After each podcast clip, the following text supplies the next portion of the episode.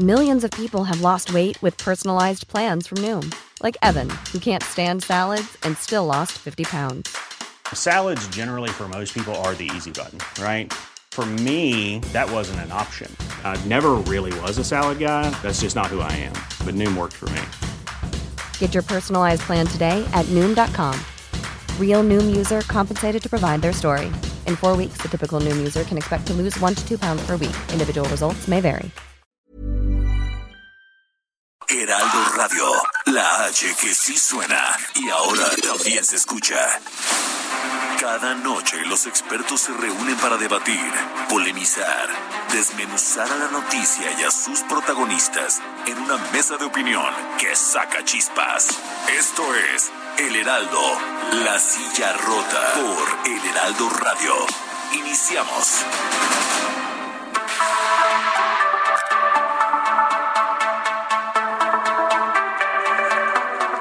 Muy buenas noches. Son las 21 horas en punto de este miércoles 22 de septiembre del año 2021. A nombre de Alfredo González Castro, titular de este espacio, le saluda esta noche su servidor Isaías Robles, quien le da la bienvenida a esta mesa de opinión, el Heraldo de México, La Silla Rota. Y le recuerda que estamos totalmente transmitiendo en vivo desde nuestras instalaciones en la Ciudad de México a través del 98.5 de su frecuencia modulada a todo, a todo el territorio nacional y al sur de Estados Unidos, gracias a la cadena nacional de El Heraldo Radio. Como cada miércoles, saludo a mi colega y amigo Jorge Ramos, director editorial de La Silla Rota. Jorge, ¿qué tal? Bienvenido, muy buenas noches. ¿Qué tal, Isaías? Muy buenas noches y buenas noches al auditorio. Y mira, para entrar en materia, eh, luego, luego, fíjate que eh, llevamos ya eh, un par de, de días, eh, concretamente desde el lunes, ¿no? Eh, que se destapó este, pues este escándalo de una eh, investigación. La Fiscalía General de la República tiene abierta una carpeta de investigación en contra de 31 integrantes del Foro Consultivo Científico y Tecnológico y exfuncionarios del Consejo Nacional de Ciencia y Tecnología, el CONACIT. Y bueno, han sucedido muchas cosas en los últimos tres días y tenemos a alguien en la línea que nos va a platicar porque es directamente involucrado. Así es, se encuentra en la línea telefónica el doctor eh, José Franco López, él es investigador del Instituto de Astronomía de la UNAM y ex coordinador precisamente de este foro consultivo científico y tecnológico.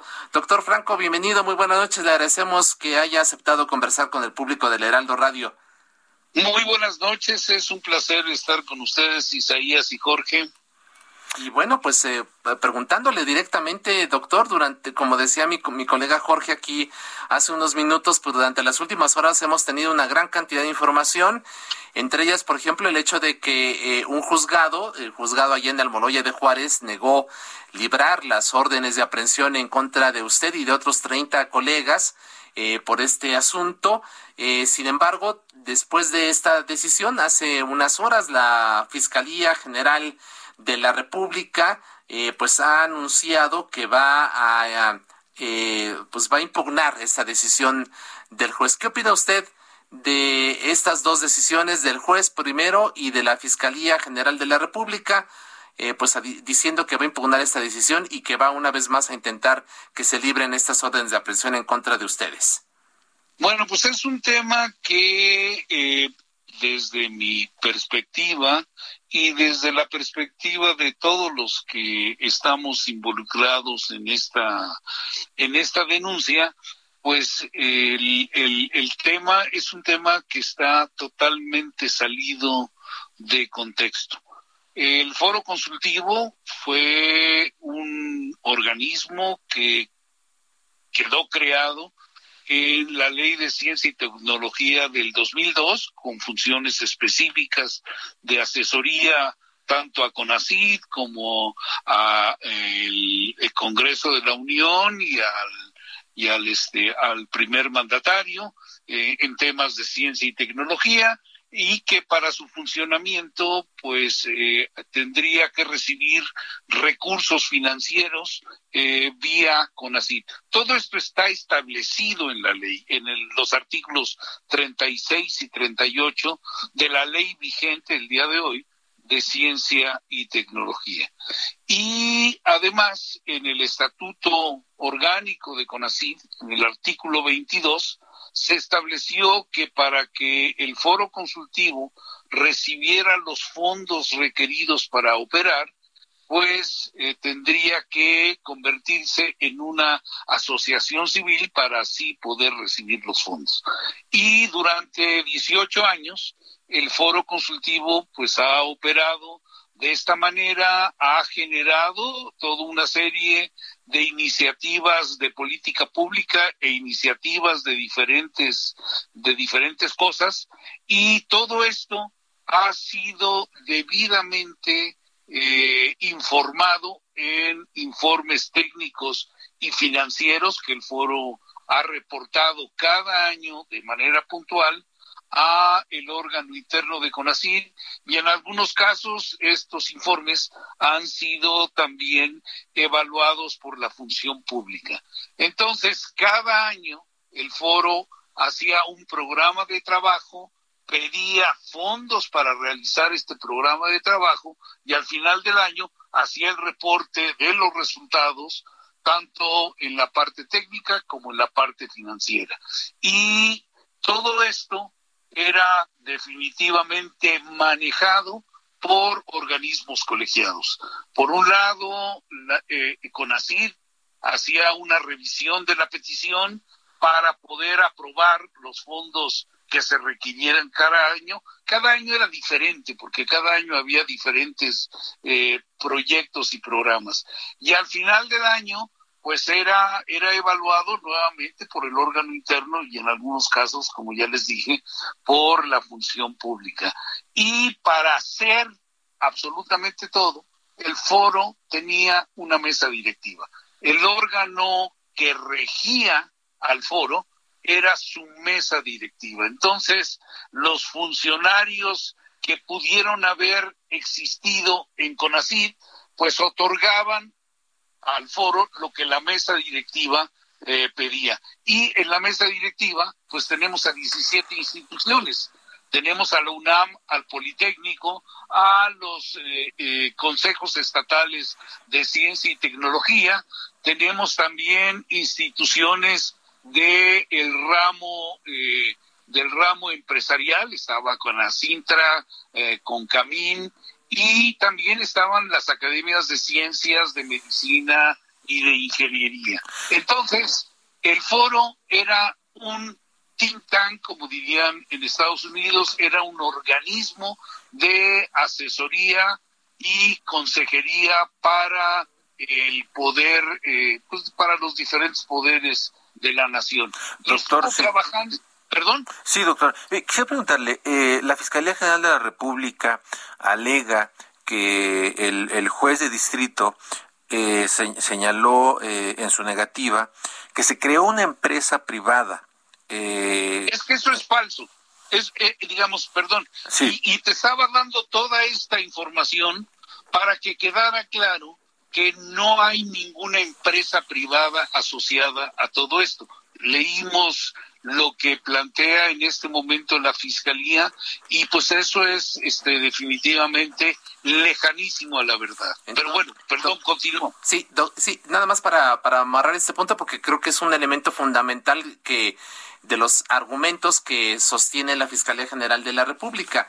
Eh, ellos dicen que eh, eh, se creó una empresa privada que se fondió con eh, fondos públicos que venían precisamente del CONACID y que a través de esta empresa privada se adquirieron muebles, vehículos, inmuebles, se otorgaron salarios y servicios directos, este, y de ahí pues lo que se está señalando como peculado. ¿Ustedes desmienten categóricamente esta situación?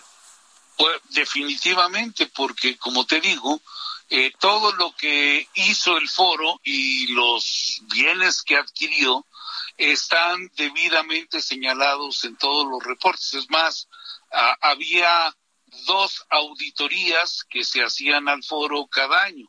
Una por auditores contratados ex profeso, una, este, una compañía de auditoría, y la otra, la auditoría que ejercía el organismo de control de CONACYT. Entonces, pues todo esto son planteamientos que el juez justamente desechó porque lo que te acabo de decir está debidamente establecido. Doctor, yo quiero preguntarle, eh, ¿a qué atribuye esta actitud del gobierno eh, de la República y también eh, de Marilena Álvarez Builla, la directora del CONACIT? Porque la verdad es que creo que los últimos tres años han sido de mucho tironeo con la comunidad científica, y, pareciera que esta es la gota que derrama el vaso. ¿Por qué esta actitud de perdón, eh, Marilena y del gobierno? ¿Ahí me escucha? Casi, no te escucho. A ver, doctora, ¿allí nos escucha? Ah, aquí sí, ya ahora sí. Lo, que le preguntaba mi, mi colega Jorge era, ¿a qué atribuía, a qué podría usted atribuir eventualmente que eh, esta hazaña eh, del, por parte de la Fiscalía General de la República de la propia titular del CONACID en contra, en contra de ustedes. Eh, ¿A qué explicar, pues, eh, esta, esta situación? Mira, yo creo que eso pues habría que preguntárselos a ellos, porque cualquier cosa que tú y yo digamos, pues es una mera especulación. El, digamos, el, el, el, la motivación, el fondo, pues ellos son los únicos que lo conocen. Lo que creo que sí debe de quedar claro es que la actuación de tanto del el foro como de los funcionarios de CONACID están totalmente apegados a lo que la ley vigente el día de hoy de ciencia y tecnología establece. Y de hecho, la Suprema Corte de Justicia tuvo un este una resolución, sí. finalizó un litigio entre el foro eh, y CONACID. Este litigio, además fue iniciado, fue pedido por la mesa directiva. Eh, en, el, en la resolución del litigio, pues este, dice que ya no hay materia de discusión porque al cambiar, o sea, CONACID cambió su eh, estatuto interno a finales del 2019, con lo cual eh, desaparece la figura del foro como un organismo autónomo asesor de CONACYT. Eh, con lo cual, pues ya la Suprema Corte de Justicia dijo aquí ya no hay tema para, para esta discusión de amparo y lo que sí dijo en la resolución, que es importante para esta discusión, es que los fondos que había recibido el foro durante eh, de 2002 al 2019 estaban debidamente eh, e, eran legales, estaban debidamente soportados por la ley de ciencia y tecnología y pues toda la reglamentación vigente. Entonces, yo creo que hay pues dos elementos muy claros, uno la resolución de la Corte de la Suprema Corte y la otra es la resolución del juez que hizo su tarea y analizó las cosas que pues desafortunadamente difieren de la visión que tienen tanto CONACID como la Fiscalía. Entonces, sí, entonces pues aquí tenemos a dos autoridades, una la Fiscalía y otra la Suprema Corte y el juez, eh, diciendo opiniones diferentes y eso lo deben de dirimir ellos. Claro. Finalmente, doctor José Franco López, eh, quisiera preguntarle, ante esta advertencia de la FGR de que va a impugnar la decisión del juez y va de nueva cuenta a solicitar que se, libran, las, se libren las órdenes de aprehensiones en contra de ustedes, eh, ¿qué, sentimiento les queda? ¿Ustedes están temerosos? Eh, ¿Cómo van a promover su defensa? En fin, ¿qué, ¿qué nos puede decir? Mira, pues este, obviamente una acusación de este tipo, pues sí, eh, genera, genera desasosiego, pero como no se hizo nada de lo que se plantea en la acusación, pues en realidad no tememos eh, el que la ley pueda analizar las cosas y de una manera objetiva llegue a una resolución. Digo, de hecho, hemos estado esperando la resolución del juez, la del día de hoy, en donde les dio la negativa y teníamos toda la confianza en que la justicia en México iba a funcionar bien. En este momento tenemos la sensación muy clara de que la justicia en México funciona bien y obviamente pues la fiscalía está en su en, en, todo su derecho de hacer el planteamiento que está haciendo. Eh, es muy desafortunado que lo haga bajo premisas que no son ciertas, pero bueno, este, yo creo que lo que debemos de hacer es esperar a que la ley, los jueces den su fallo. Pues sí, pues vamos a ver, doctor José Franco eh, es investigador del Instituto de Astronomía de la UNAM. Muchísimas gracias por eh, tomar la llamada y tenemos dos invitados. Así es, eh, Jorge. Para continuar con este tema, agradecemos la, que nos haya eh, tomado la llamada el doctor José Franco. Eh, se encuentra ahora el doctor Rafael Bojalil, él es encargado del Departamento de Atención a la Salud de la UAM Xochimilco, así como Roberto Rodríguez Gómez, director del Programa Universitario de Estudios de Educación Superior de la UNAM. a ambos, muchísimas gracias por estar con nosotros esta noche. Bienvenidos. Muchas gracias, gracias por la invitación. Sí, y yo quisiera Sí. Una aclaración, no soy encargado del departamento, soy profesor investigador del Departamento de Atención a la Salud. Ah, ok, muchas gracias eh, por la aclaración, doctor Bojalil. Doctor Bojalil, muy bien. Yo quisiera preguntarles eh, a, ustedes, eh, quisiera empezar con el doctor Roberto Rodríguez. ¿Qué es lo que estamos viendo con esta situación de, de la Fiscalía General de la República y con ACID que va pues, sobre 31 eh, académicos, un ex rector, en fin, eh, eh, personajes como el que acabamos de escuchar. ¿qué, ¿De qué estamos viendo? Estamos viendo lo que en algún momento se llamó la ciencia neoliberal contra la ciencia del pueblo. ¿Qué está pasando aquí?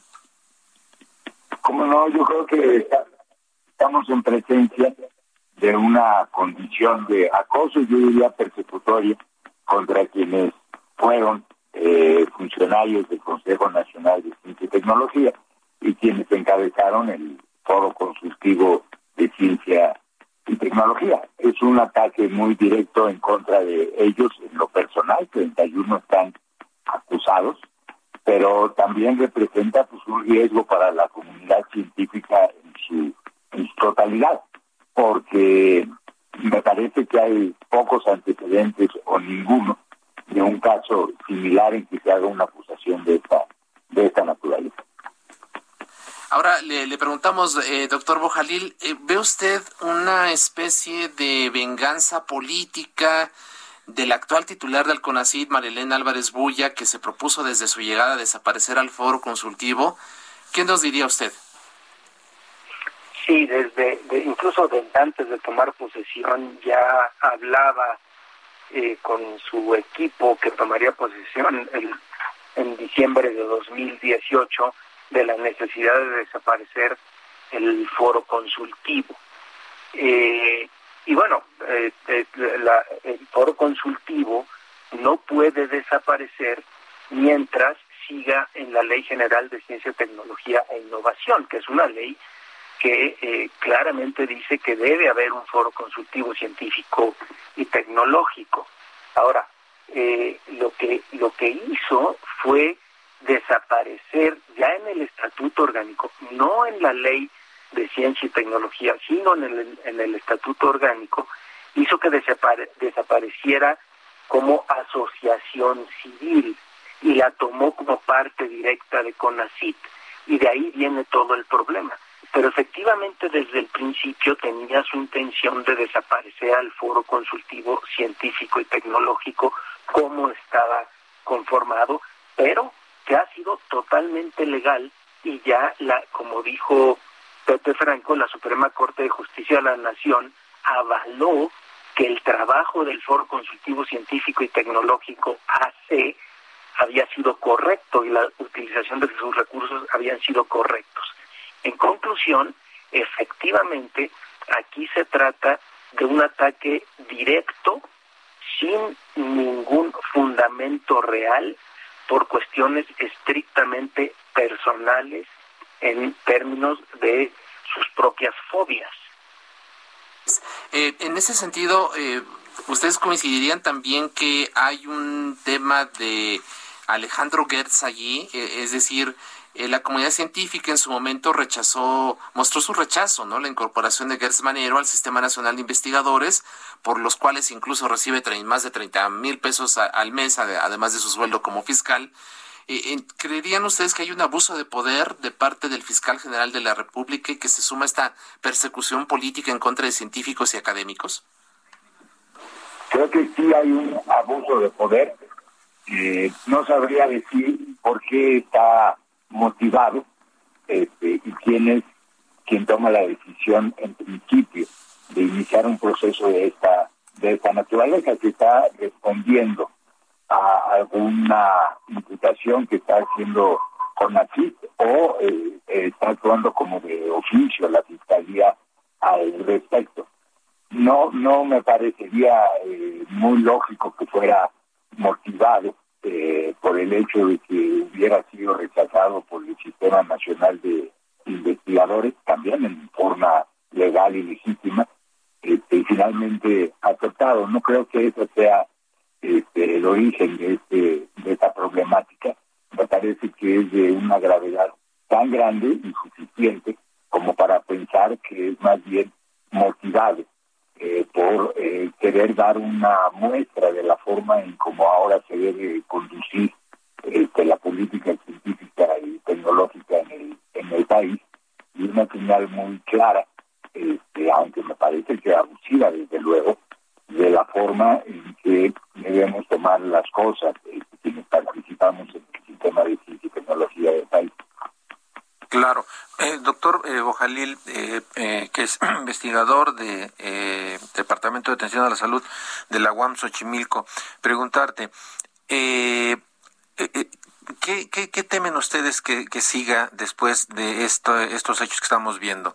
Es decir, eh, la ciencia eh, no ha recibido, digamos, el, presupuesto eh, que requiere para, para, para avanzar mejor, para tener mejor, digamos, desarrollo, desarrollo en, el, en el país. ¿Qué, ¿Qué, temen ustedes que pueda seguir después de esto, doctor Bojalil?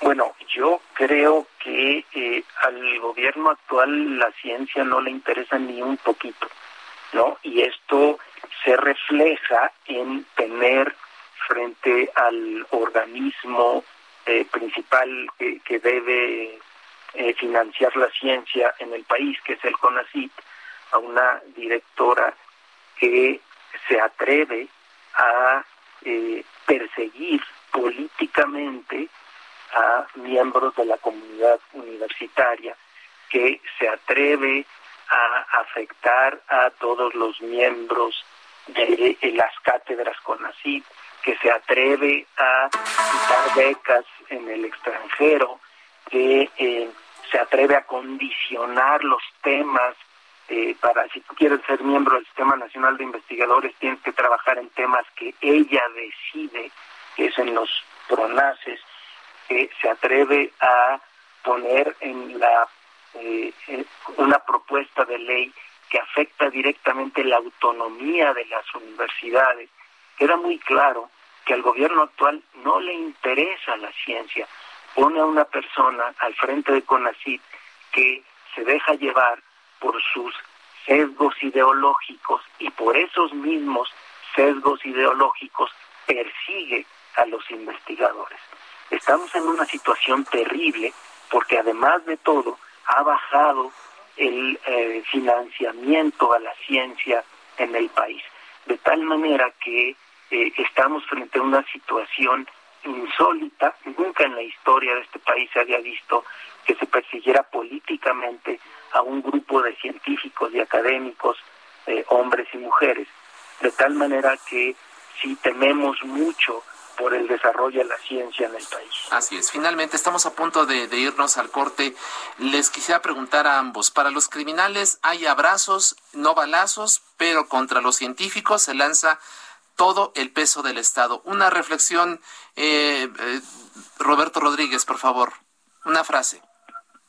Mira, este, yo lo que espero es que se retraten y se discuten, porque están también ocasionando un daño moral grave los académicos somos en buena medida el prestigio que, tenemos. Eso es lo que nos puede asegurar la confianza y el respeto de la sociedad y acusaciones tan graves, infundadas y que no han sido demostradas. Todavía falta por, por desahogarse este, esta tercera esta tercera eh, intento de, la fiscalía por, por sentar un proceso ameritaría en el caso de no ser probadas una disputa. Muy bien, muchas gracias, doctor Bojalil. Una frase. Una frase es que estamos, eh, insisto, frente a una situación insólita. La directora general de CONACYT está provocando un grave, gravísimo desprestigio de la ciencia en nuestro país y como bien dice Roberto, los científicos vivimos de la, lo que la gente puede ver de nosotros. de tal manera que es gravísimo que esto esté sucediendo. Muchas gracias a, muchas gracias a Rafael Bojalil y a Roberto Rodríguez. Una pausa, volvemos. Esto es Mesa de Opinión, La Silla Rota. La polémica y el debate continúan después del corte. No te vayas. Heraldo Radio. La HCL se comparte, se ve y ahora también se escucha.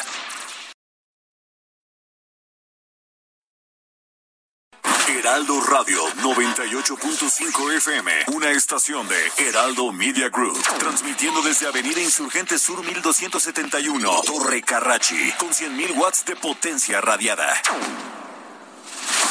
El Heraldo, La Silla Rota. Mesa de análisis e investigación con Alfredo González Castro y Jorge Ramos. Regresamos.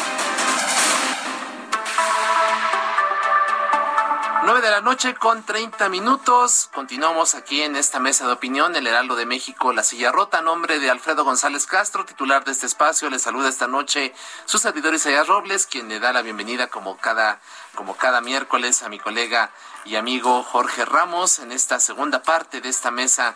Jorge, le reiteramos que estamos transmitiendo totalmente en vivo por el 98.5 de su frecuencia modulada aquí en la Ciudad de México, llegando a todo el territorio nacional y al sur de Estados Unidos gracias a la gran cadena nacional de El Heraldo Radio. Así es, ¿qué tal? Muy buenas noches, buenas noches, Isaías.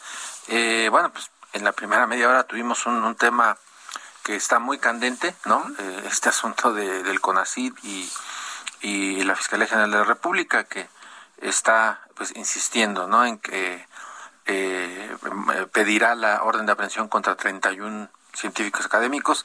Pero bueno, eh, en esta segunda parte tenemos, tenemos un, invitado de lujo. Eh, ayer, con el 85% de los, de los votos a favor, José Antonio Abugaber Anonie fue electo como presidente de la Confederación de Cámaras Industriales CONCAMIN. Eh, entendemos que hasta en los próximos días, el viernes, eh, será, digamos, se formalizará el, el, cambio de esta feta, eh, pues a favor de, del empresario, productor de calzado, es originario de, de Guanajuato, relevará a Francisco Cervantes Díaz el próximo viernes durante la asamblea ordinaria del organismo, de este organismo del sector privado. Así es, y bueno, Jorge, no podemos dejar de lado que el proceso de sucesión justamente aquí en Naconcamín se complicó un poco, pero qué mejor que ser propio José Antonio Abugaber quien nos cuente. Bienvenido, muchas gracias, muchas felicidades de antemano por este nombramiento. Mucho éxito. Y éxito, por supuesto. Gracias, buenas noches Isaías y Jorge, es un placer estar con ustedes compartiendo esta mesa de diálogo. Un saludo a todo el auditorio de este programa tan importante y a la orden para sus preguntas, comentarios. Pues sí, eh, José Antonio, preguntar eh, lo, que, lo que decíamos, que eh, en el proceso de sucesión hubo algunas inconformidades. Al final, ¿qué pasó con el proceso? ¿Cómo se resolvió? ¿No hay fractura? ¿Cómo llegan? Antes que nada, estoy muy contento con la noticia y muy entusiasmado con esta oportunidad sé de antemano que es un gran compromiso, Jorge, pero, cuando, pero cuento con la participación de la mayoría de las cámaras para hacer un buen trabajo. Yo digo que la elección ya pasó, pero mira, me voy a detener un poquito. Eh, realmente se cuestionó si se modificaba o no. Eh, realmente se ha hecho que la Secretaría de Economía nos dio 70 días para modificar los estatutos. Eso nos da la gran oportunidad de poder pasar esta asamblea con los estatutos actuales. Entonces no tenemos ninguna cuestión en este momento. Por eso comentaba yo hace un momento que ya la elección ya pasó y que estamos para construir un mejor desarrollo. Ahora, finalmente usted llega con un amplio respaldo, el 85% de los votos, ¿no? Lo cual le da fortaleza a su liderazgo. Es correcto. Es del 85% de las cámaras, somos 60 cámaras en la Confederación. Solo 40 podían ejercer el voto. Y de esas 40, el 85% votó a mi favor, que agradezco tanto a las que votaron por mi persona como los que tampoco no votaron, porque estamos para construir la unidad, ¿no? Y aquí se nota que tenemos una verdadera unidad, ¿no? La verdad es que sí, eh, creo que el, resultado al final de cuentas eh, es, es, muy favorable y seguramente eh, fortalece a la, a la, a la Concamín. Pero también sería bueno, José Antonio, antes de entrar a otros temas, preguntarle, para que la gente tenga en contexto, ¿qué hace la Concamín? Porque luego a veces la gente se pregunta, ¿y qué hace la Canacintra? ¿Qué hace el Consejo Económico Empresarial? La Concanaco. La Concanaco. la Canaco, ¿no? La Canaco, exactamente. ¿Qué hace exactamente la Concamín? Mira, yo lo que te puedo comentar es que eh, Concamín es un ente el más importante industrial de este país. Genera todas las cámaras más importantes de la industria mexicana y también de servicios está con nosotros. Concamín es la fuerza. Nosotros, te ponerte un ejemplo hoy en día, Jorge, que de todo el empleo formal, 20 millones que tenemos hoy en día de empleo formal, 10 millones de la Confederación. Es decir, el 50% del empleo formal pertenece a la CONCAMIN. Ese es un gran gusto. Y el salario promedio de que hoy en día se paga eh, es de 500 pesos. Es decir, pagamos muy bien como confederación. Es la principal fuente en el tema de, del empleo. Entonces, representar a la Confederación es algo muy importante porque aparte te quiero comentar que es un gran interlocutor con el gobierno. Todos los temas nacionales tienen que ver directamente con la Confederación y la Confederación tiene que tener el gran diálogo y potencializarlo en favor de los sectores realmente con el presidente de la Confederación, con las 120 cámaras y asociaciones, con tantos sectores transversales que hay, tenemos que trabajar eh, eh, en, un, en un tema común para el desarrollo de este país. Todo lo que suceda en este país, en el desarrollo, tiene que ver con la concamina, en otra palabra. Así es. Eh, de, esta, eh, de este importante conglomerado de, cámaras que, agrupa la CONCAMIN, ¿se podría establecer, por ejemplo, cuánta riqueza aportan? ¿Cuál es la aportación que hacen ustedes al PIB nacional? Tenemos más del 50% del PIB nacional pertenece a la Confederación, así como el empleo. Es muy importante lo que nosotros generamos como, como industria. Por eso la defensa y el trabajo continuo y el desarrollo de la industria recae en la Confederación. Claro, eh, eh, creo que los, los números que, nos aporta son, son eh, muy, muy duros.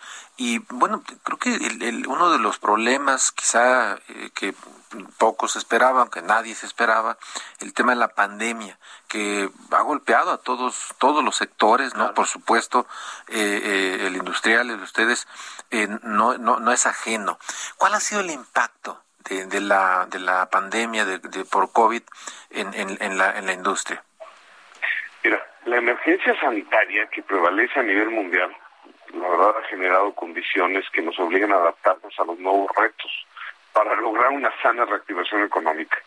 El COVID, como lo menciona 19 ha cambiado la dinámica humana y esos cambios también se han extendido al ámbito empresarial, el cual ha experimentado momentos de incertidumbre. La pandemia ha provocado una emergencia de salud pública sin precedentes que ya afecta a todos los sectores económicos.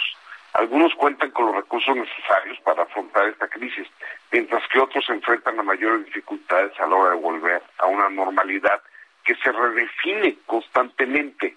Entonces, pero ya ahorita viendo la curva de lo que caímos en el año pasado contra lo que hoy está generando, vemos una recuperación. No hay un crecimiento per se, hay una recuperación. Ahorita veo casi como el 3% solo de crecimiento, pero traemos una recuperación del veintitantos por ciento.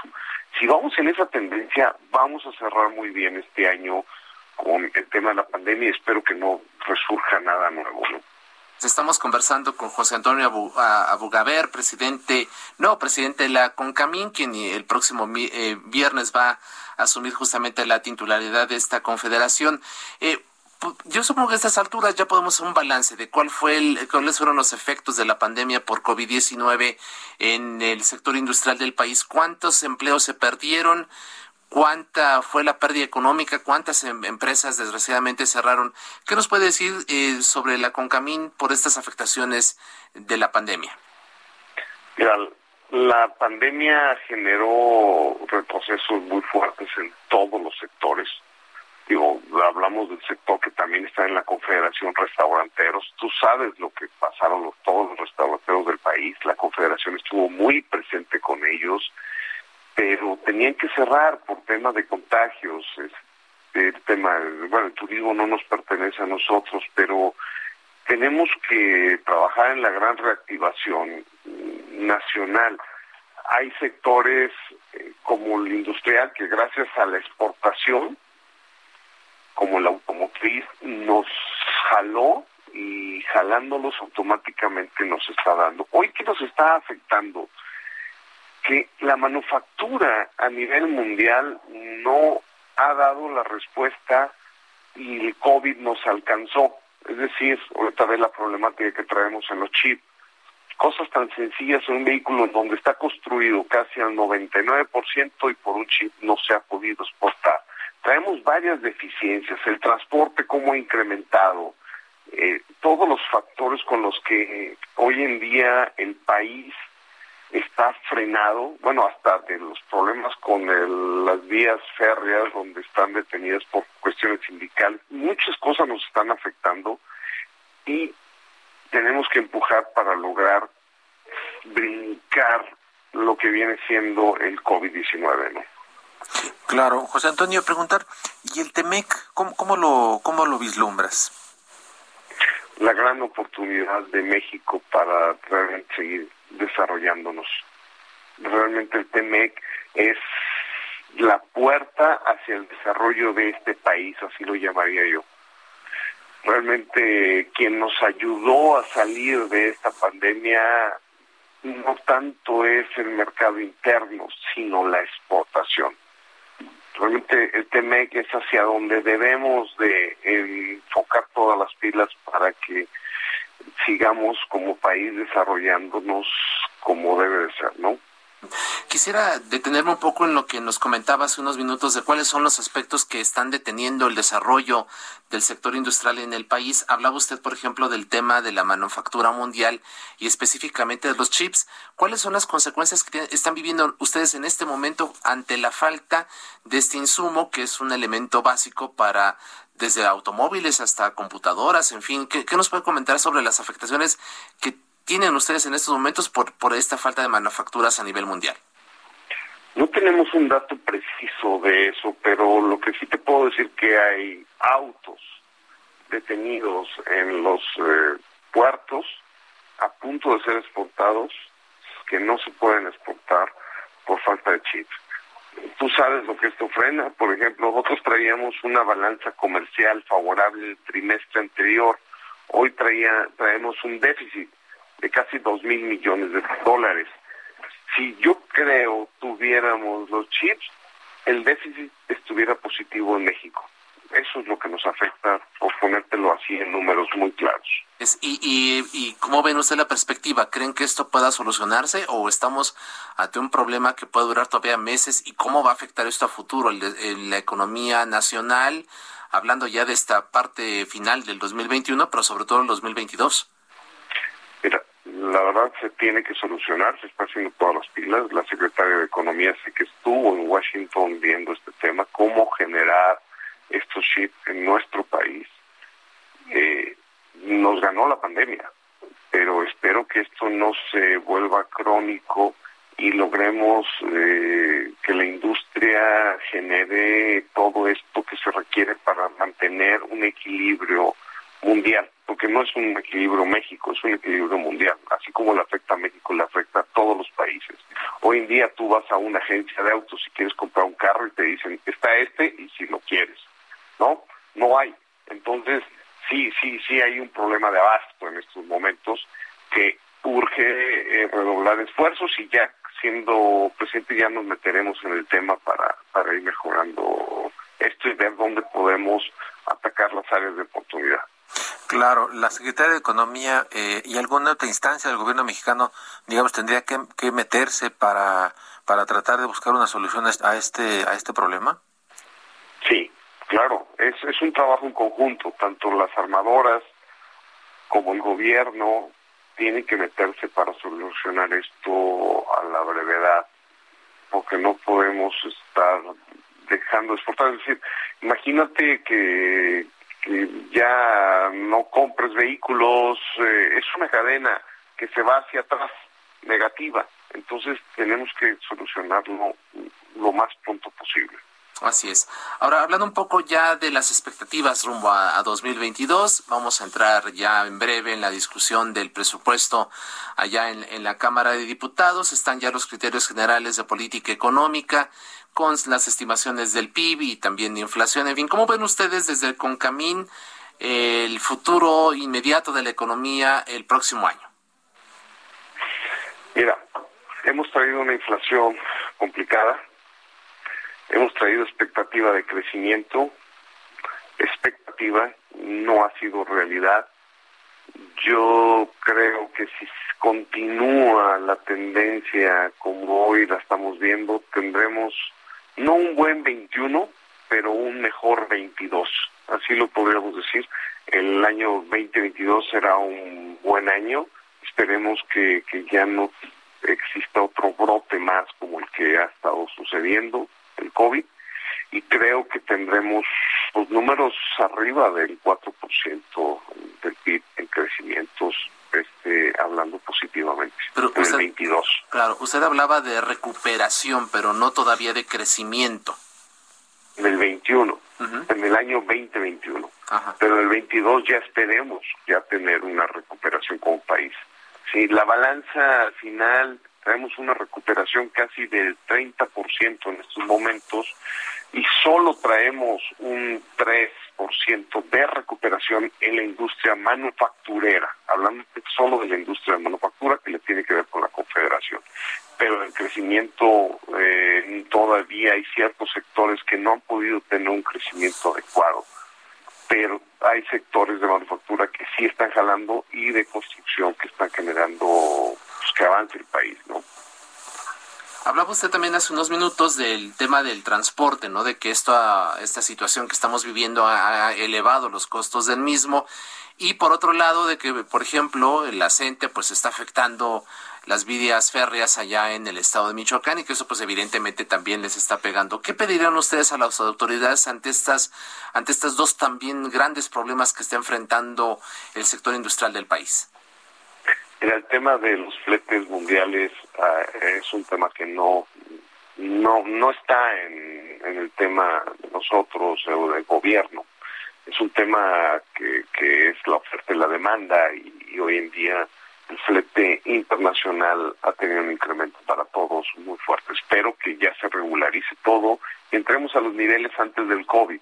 Eso lo, lo irá dando la pauta, porque hoy la demanda es mayor, entonces entre mayor sea la demanda, mayor es el, el crecimiento, ¿no? Entonces, eso, eso es un problema. El segundo, yo pediría realmente que al gobierno que, que busque por el desarrollo de nuestro país, que no exista trabas para el buen desarrollo, y es decir, pues el Estado de Derecho, ¿no? No pueden estar unas vías Pedimos la mejor de las intervenciones por el desarrollo de nuestro país. No lo pedimos por nosotros, lo pedimos por el desarrollo del país y que hagan las mejores negociaciones para que no afecten a la, a la industria nacional. Eh, José Antonio, eh, preguntar, eh, además del, del, COVID, que es una amenaza latente, ¿no? Nuevas variantes del virus, en fin, ¿qué otras cosas les preocupan a ustedes? Ahorita acabas de mencionar el tema del Estado de Derecho. ¿Qué tan grave es para ustedes que el Estado de Derecho eh, pues se aplique en todos los sentidos eh, en el país para mejorar el desempeño de la industria y de todos los sectores, pero particularmente el de ustedes? Mira, mm, todo el tema del Estado de Derecho en cualquier país es un dolor de cabeza. Si no existe derecho de Estado de Derecho, no existe nada. Entonces, tenemos que trabajar muy fuerte para hacerlo. Es decir, desde las industrias, ¿no? ¿Cuánta seguridad manejamos nosotros interna en nuestras industrias que no deberían de ser? Desde ahí representa un costo adicional el que tengamos problemas de inseguridad en las carreteras, representa un costo adicional. Todo este tipo de cosas nos están afectando en el buen tránsito del desarrollo industrial pedimos que se mejore esto, que se mejore la seguridad, que se mejore el Estado de Derecho, para que nosotros podamos transitar correctamente en el desarrollo del país. ¿Y eso qué va a generar? Pues economía para todos, economía para el gobierno, economía para la industria, economía para los trabajadores, y es un ganar-ganar. ¿Sí? un país sin Estado de Derecho no, no puede proceder correctamente. Así es. ¿Cómo será la relación de la CONCAMIN y de la presidencia que usted va a encabezar a partir del próximo viernes con el gobierno de la República? Pues es de todos sabidos que el presidente Andrés Manuel López Obrador tiene una especie de, de relación amor-odio, ¿no? Con los empresarios, pero ¿cómo, ¿cómo prevén ustedes que será la relación con el gobierno de la 4T? Que a muchos les preocupa el tema de la relación que se tiene con el gobierno federal actual y de cómo actuar ante los retos que nos ponen continuamente como industria. Yo soy un fanático del libro de la, la guerra, no sé si tú lo conozcas, Luis o Isaías, dice que en terrenos de intersección estarás a salvo si estableces alianzas. Y creo que las alianzas es lo que nos puede ayudar mucho eh, entre los aliados, los diputados, senadores, gobernadores, presidentes municipales, tener verdaderos aliados. Y yo soy de una idea que hay que lograr la victoria sin combatir. Y pues bueno, será a través del diálogo que logremos acuerdos en favor de la industria. Eso es lo que yo propongo en, esto. Eso suena muy bien y sobre todo lo, que mencionabas, eh, el diálogo con los gobernadores y con los poderes y eh, con el poder legislativo. ¿Cómo buscarías esto? La verdad tenemos que acercarnos con todos. Tenemos que hacer el tema de los partidos no es un tema que nos interesa la industria, nos interesa el resultado. Al final, como buenos numéricos, tenemos que tenemos trabajadores, tenemos desarrollo, tenemos industria, nos tiene que importar el resultado. Entonces, acercarnos con cada diputado, con cada senador, identificar hacia dónde realmente pueden ayudarnos en este caminar constante para que se logren los acuerdos en favor de la industria. Sí queremos tener mesas de diálogo con todos, lo hemos hecho y llegar a acuerdos. Y si los diputados y senadores se suben a esta plataforma industrial, vamos a lograr buenos resultados. Y a veces te olvidas de los gobernadores, pero los gobernadores son excelentes actores en este desarrollo nacional. ¿Por qué? Porque cada industria está en un estado. Entonces tenemos que ir con cada gobernador a que faciliten las cosas en favor de la industria. Por último, sí, claro, claro. Por último, eh, el presidente de la República ha insistido eh, que tiene varias iniciativas eh, de ley que va a presentar que son prioritarias para él. En particular, la ley de industria eléctrica, donde va a haber pues ajustes. ¿Tienes alguna ponderación sobre esta ley? Y también preguntar eh, ¿tienes alguna inquietud, alguna propuesta de algo que ustedes eh, ven que hiciera falta algún tipo de reforma eh, legal para mejorar eh, el, desempeño de la industria? Mira, ahí, la verdad, Luis Isaías, Jorge Isaías, este, no quiero meterme ahorita en estos temas, no los traigo muy controlados, estoy recién entrando no me gustaría meter, pero sí hay un comité y una que está analizando cada una de las propuestas. Hoy en día es parte del trabajo que tengo que estar haciendo con Paco Cervantes para que me entregue correctamente bien las cosas y poderlo analizar. Ahí sí me gustaría dejar en stand-by esa pregunta. Así es. Sin embargo, bueno, pues como usted ya lo ha expresado, pues eh, hay un interés para establecer mesas de diálogo con todos los sectores, con todos los poderes, a fin de garantizar un clima propicio para el desarrollo de la industria en nuestro país, que genera, pues un, usted ya lo comentó, pues más del 50% del empleo y de la riqueza nacional. Así que, pues José Antonio Abugaber, presidente electo de la CONCAMIN, quien asumirá el próximo viernes esta, esta función, le deseamos todo el éxito por el bien, por supuesto, de la propia Confederación, pero también por el desarrollo del país. Gracias. Gracias, Isaías. Gracias, Jorge. Y les quiero agradecer a todos tus radioescuchas y a ustedes por esta invitación y excelente entrevista. ¿eh? Muchas gracias. Mucho éxito. Mucho éxito, José Antonio. Así es, bueno, pues estamos llegando ya a la parte final de este espacio. Agradecemos mucho que nos haya acompañado en esta emisión de la Mesa de Opinión en el Halo de México, La Silla Rota. Agradecemos a quienes han hecho posible este esfuerzo. Ángel Arellano en la producción, Emanuel Bárcenas en los controles técnicos, Gustavo Martínez en Ingeniería. Los esperamos el próximo miércoles a las nueve de la noche y también, por supuesto, el martes en la Mesa de Opinión a Fuego Lento. De parte de Alfredo González, titular de este espacio, se despide esta noche su servidor Isaías Robles. Querido Jorge, muchas gracias. Muy buenas noches, Isaías. Por supuesto, buenas noches a todo el auditorio. No se confíen, la pandemia sigue, cuídense. Use cubrebocas, descanse. Quédese en las frecuencias de El Heraldo Radio.